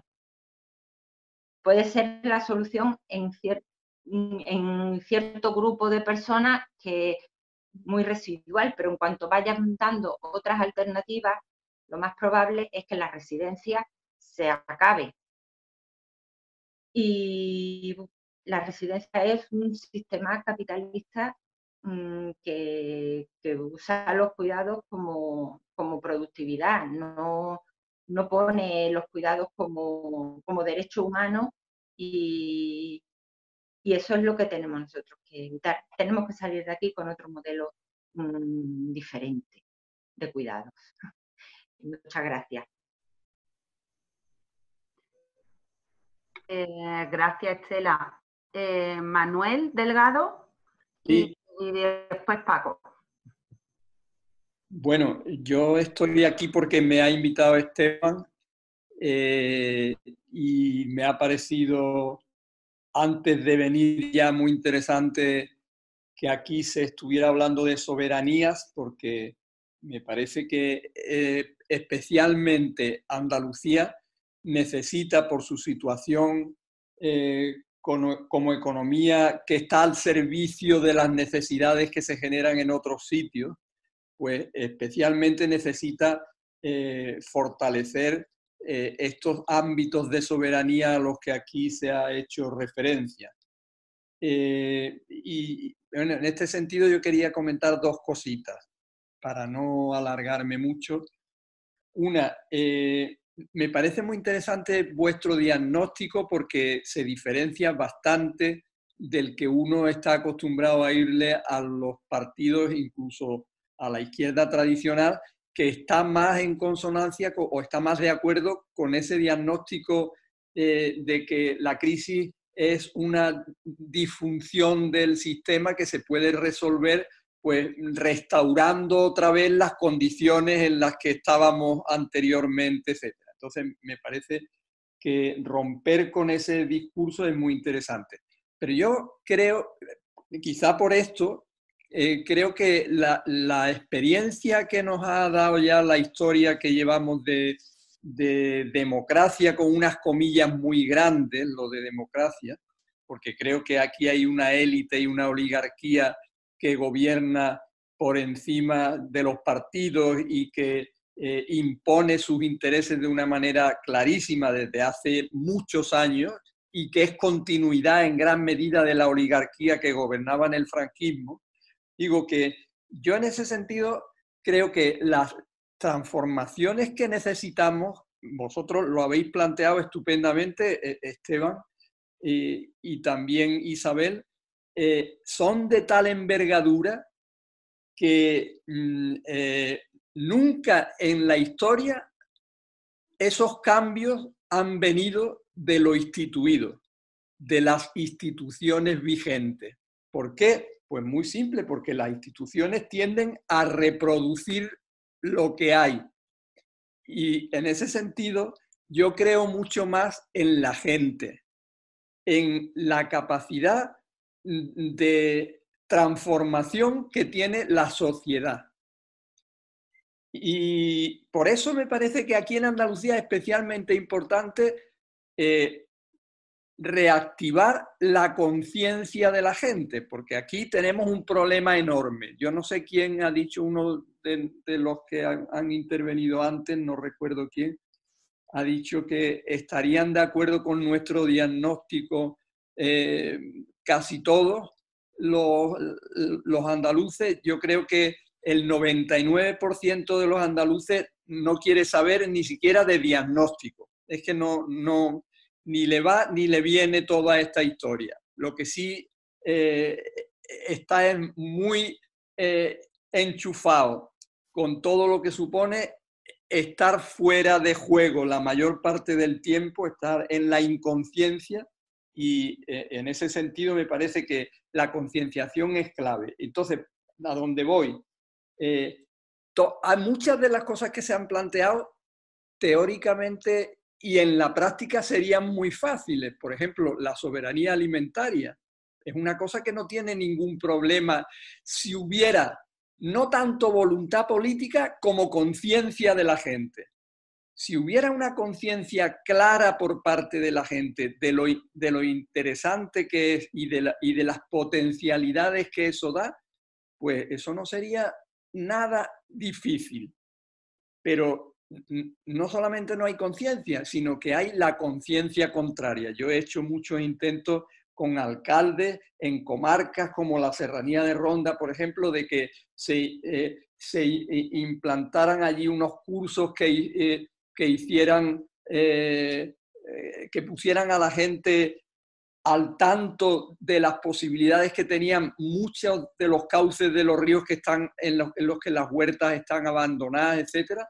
Y mm, bueno, entonces estaba la cuestión de, del pelotazo, de manera que la gente iba a ronda a ganar el sueldo eh, en la construcción y, nadie se planteaba el tema ese de la agricultura. Ahora creo que hay más posibilidades de que se acoja ese discurso, pero yo donde voy es, esa conciencia que nos hace falta es prioritaria.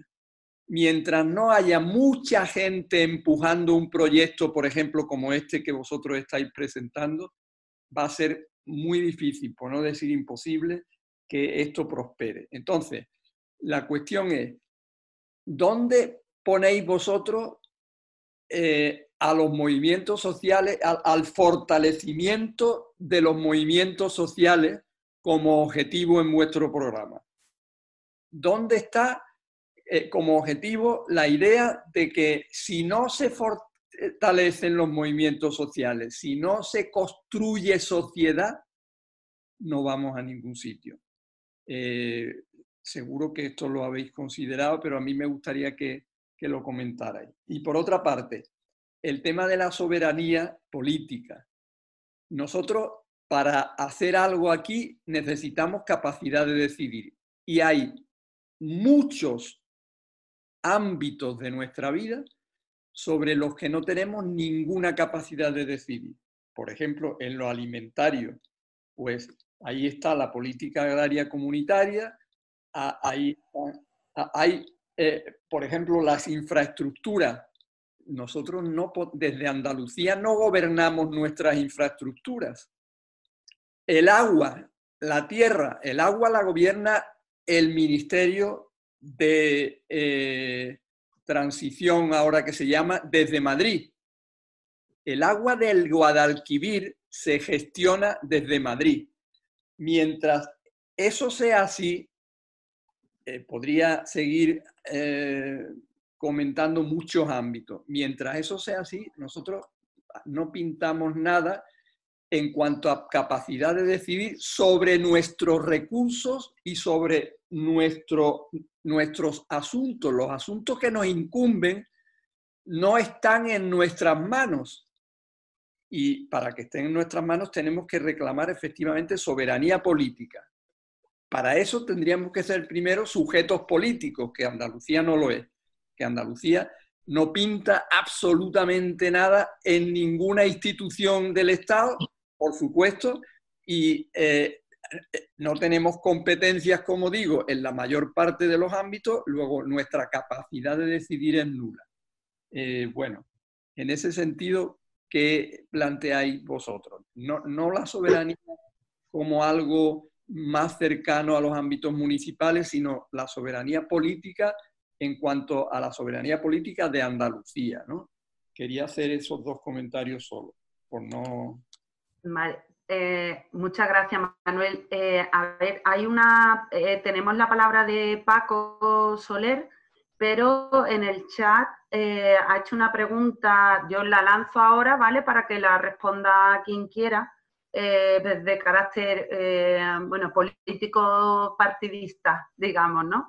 Que mm, pregunta Manuel que mm, en qué medida la dilución dentro de, confluencias ha podido debilitar el, movimiento verde o el rumbo verde que queremos trazar.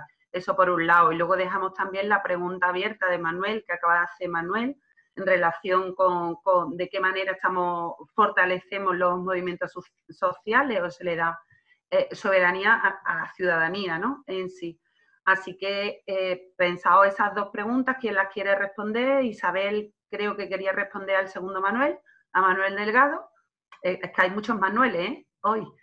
Eh, pero ahora tiene la palabra Paco Soler, que, le, que, lo siento mucho, pero te voy a pedir mucha brevedad, ¿vale, Paco? Porque Son las 8 y 5, ya teníamos pensado terminar a las 8 y, eso, queremos Bueno, voy a, voy a tratar de ser lo más, lo, más, lo, más, lo más breve posible, pero yo tenía previsto una intervención un poquito larga. Pero bueno, voy a tratar de resumir. En primer lugar, felicitarme y felicitaros a todos a los, por las intervenciones que habéis hecho, a los portavoces, a todas las personas que han intervenido totalmente. ¿vale? Mm, para empezar, y en relación con la última intervención de Manuel, el tema de soberanía. Hombre, yo me alegro mucho de que cuando Andalucía haya cogido ese término de soberanía, soberanía alimentaria, soberanía económica, soberanía energética, soberanía política. Creo que eh, no es lo mismo la, soberanía eh, que lo que tenemos ahora, que es una simple capacidad de elección. Yo creo que la diferencia salta a la vista. Soberanía es capacidad de decidir sobre lo que queremos y la elección o autonomía, por ejemplo, es elegir sobre lo que se nos ofrece. Se nos pone un catálogo de opciones y sobre esas son las que tenemos que, elegir. Em, el tema de la conciencia, Manuel, es que has dicho muchas cosas que eso necesitarían no uno, sino dos o tres debates de cada una de las cosas que has dicho y no quiero entrar porque encima Mar me está pidiendo eh, eh, brevedad lo que está diciendo. A lo que decía José Luis de ayudar en cuanto a hacerse patente un estado de opinión social. Un dato que te doy, José Luis. El 37% de los españoles, según una encuesta de la universidad, de un instituto que está ligado a la Universidad Autónoma de Barcelona, que yo no me acuerdo cómo se llama, señala que son partidarios del decrecimiento y que el 40% señala que se puede vivir con menos. Yo creo que es un dato que tenemos que tener en cuenta y que debemos eh, valorar a la hora de hacer política. En cuanto a lo que decía Manuel Peula, bueno, en cuanto a las temáticas, eh, a ver, ¿cómo era la segunda parte de la pregunta que hacía? Eh, que, teníamos que no solamente centrarnos en lo, en lo ecológico, yo aquí simplemente aporto un dato. Los partidos políticos, todos sin excepción, son, suelen ser temáticos, más o menos, excepto a lo mejor los dos grandes partidos mayoritarios. Pensemos, por ejemplo, en Podemos, en Ciudadanos, en los grandes partidos. Cada uno tiene una, una parte central de su discurso y el resto del discurso político es más o menos, eh, va acompañando a eso. Entonces, nosotros como opción política tenemos una opción que es el tema, el tema medioambiental, que no podemos olvidar que va unido de la mano de lo social, como está demostrando eh, la, la, pandemia actual, pero no nos obsesionemos con abrir el abanico de, de, las propuestas a todo, porque a lo mejor incluso a nosotros nos queda grande. Simplemente lo digo como reflexión, no como, como una certeza. Después, en cuanto a los temas que yo tenía un poco preparados para intervenir, que iban un poco en relación con, la, con las intervenciones que habían hecho eh, tanto Esteban como Isabel, que me parece muy acertada y que yo comparto plenamente, y es que en la dinámica de colapso que estamos ahora, no solamente tenemos que hablar de estabilización, que quizás es lo que hemos venido hablando hasta ahora, sino también de regeneración. Y si hablamos de regeneración, tenemos que tener en cuenta que una parte central de eso, como ha dicho Estela y como había apuntado otro, es la parte de los cuidados. Pero tenemos que entender los cuidados no solamente en el ámbito de, de, lo, de lo, ecológico, de lo ambiental, sino también de lo social. Pensemos en la, en la precariedad, en el desempleo y la situación social en que nos encontramos a la par que la ambiental. La una van de la mano de la otra. No podemos eh, proteger la naturaleza si no protegemos a las personas, no podemos cuidar eh, a las personas si no cuidamos a la naturaleza. Y eso no es algo nuevo que estoy diciendo, creo que Isabel o alguno de los intervinientes anteriores a mí ya lo ha señalado. Pero yo quería incidir también eh, en otro aspecto que había dicho, creo que José Luis, que en cuanto a, esa, cómo podemos hacer patente el, estado de opinión nuestro en el ámbito de la sociedad. Voy a poner un ejemplo muy, muy concreto en un debate que estamos teniendo ahora en la Comisión Ejecutiva Federal eh, de la mano de una propuesta que yo he hecho respecto al tema de la ley de cambio climático que ha propuesto, el proyecto de ley de cambio climático que ha propuesto O sea, yo pienso, y así he hecho la propuesta y la vamos a debatir, que lo que tendríamos que hacer desde ECO no solamente es apoyar enmiendas parciales, sino pedir una enmienda a la totalidad con una, devolución del proyecto al gobierno por la incompatibilidad de los principios y, de la dirección que tiene el proyecto con las soluciones que se proponen. ¿Vale? Voy a decir cuatro rasgos muy, muy, muy, muy básicos de esta propuesta. Yo comprendo que a lo mejor esto, escuchado así de bote pronto, sin mucha más explicación, con el poco tiempo que tengo para explicarlo, puede resultar un poco eh, chocante, pero no lo es tanto. Primero, o sea, señala la, ONU en todos los informes que tenemos que con las actuales propuestas que se están haciendo, nos quedamos en un, un 3,2% de, eh, de incremento de temperatura a final de siglo.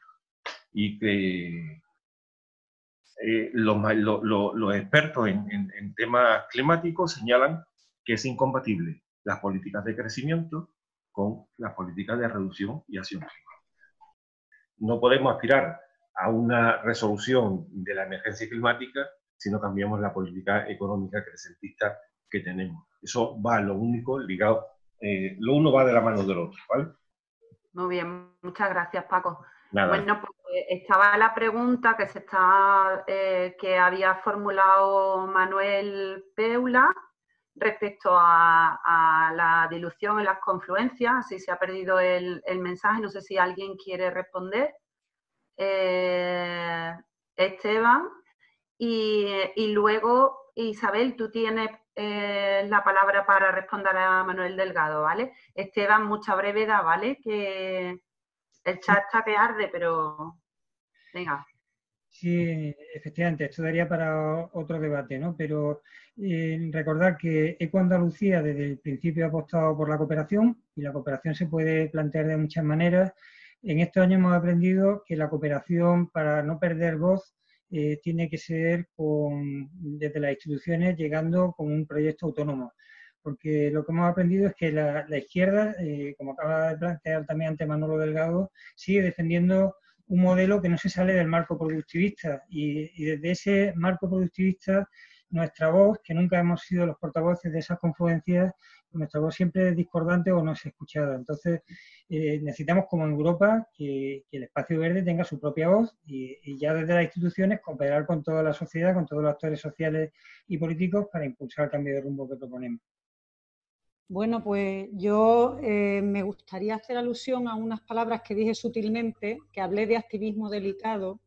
Hay ya proyectos semilla en los que se está trabajando en red, entre el activismo, las organizaciones sociales y las instituciones.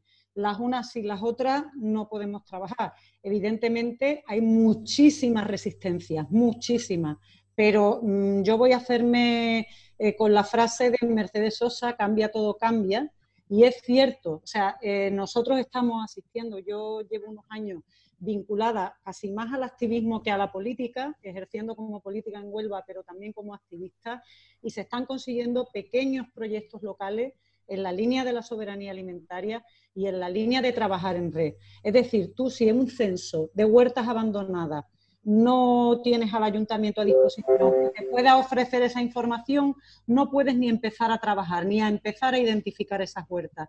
Lo que hay es que vencer esa resistencia a base de martillo pilón y de transformación. Ha llegado el momento, yo te puedo decir, ayuntamientos de Huelva, de, de la Sierra, que están empezando a trabajar con asociaciones que hasta hace unos años estaban reivindicando caminos públicos y que los ayuntamientos no querían ni verlos y ahora están trabajando en la red de agroecología.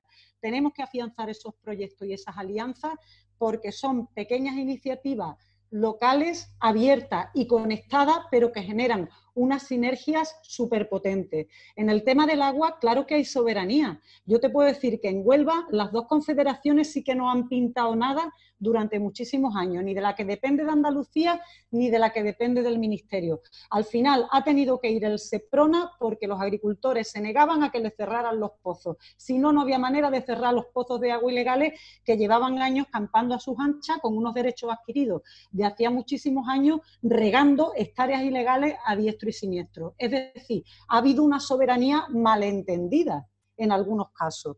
Entonces hay que encontrar los puntos en común. Llega el momento en que el modelo agroindustrial que tenemos es absolutamente ineficiente. Ya no está rentando ni políticamente a las instituciones locales a las que antes les daba los votos, porque ya estamos en la ONU mm, con unas denuncias sobre el modelo y en Europa, lo, lo, cual está afectando a las exportaciones, a la imagen de los productos, a la imagen del territorio, etcétera. Ya ahora sí están con las orejas un poquito más levantadas a otras alternativas que vayan por la labor de potenciar el territorio, porque encima se están quedando sin gente en los pueblos. Y la única manera de fijar la población al territorio, aunque ese no sea nuestro objetivo, va a ser a través de muchas de las alternativas que nosotros estamos proponiendo. Luego tenemos que ser también estrategas y ser capaces de leer los tiempos en los que nos vamos encontrando y pasar del discurso reivindicativo al transformador, aunque haya muchas resistencias que tengamos que vencer. Eh, Isabel, tienes una pregunta de... Ahora te doy la palabra, Esteban, eh, porque eh, Isabel tiene una pregunta de Coral muy concreta, que es si ECUO apoyaría o impulsaría una ley de vida independiente o de asistencia personal.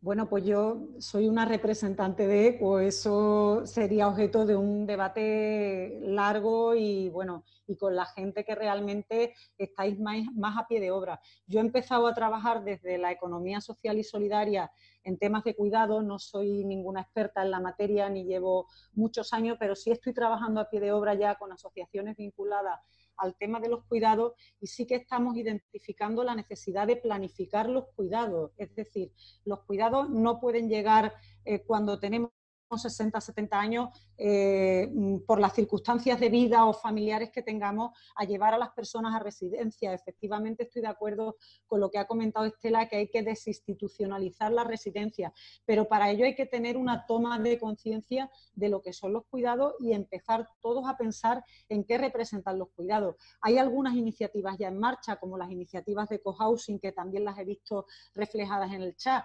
Desgraciadamente, ahora mismo esas iniciativas, por ejemplo, en Huelva, están vinculadas a gente que económicamente tiene un nivel adquisitivo bastante alto, no está al alcance de todo el mundo. Este tipo de cuestiones, así como la vida y la asistencia personal eh, para las personas que necesitan cuidado, por supuesto que tienen que ser objeto de una reflexión muy profunda y sobre todo para mí pasan por tener una estrategia y un plan para que cuando lleguemos a ese momento eh, también podamos elegir el tipo de cuidados, el tipo de actividades y, cómo queremos vivir esa de, nuestra vida, ¿no? que yo creo importante y, desligar un poco de, esa familia nuclear los cuidados que hasta ahora hemos tenido y que nos genera ahora mismo eh, tantísimas contradicciones en, nuestro modo de, de, entender la vida, ¿no? pero entiendo que modestamente eh, yo no me atrevería ahora mismo, como Isabel, a decir apostaría por una ley de vida independiente, pero que por supuesto, eh, si así se plantea en, el grupo eh, y, en el equipo, pues con todas las personas que estáis más, más a pie de obra, por supuesto, debería de ser objeto de, una reflexión. por supuesto, con lo que estoy de acuerdo es con desinstitucionalizar la, residencia. Eso por supuestísimo que sí. Y en planificar los cuidados y en dignificar los cuidados.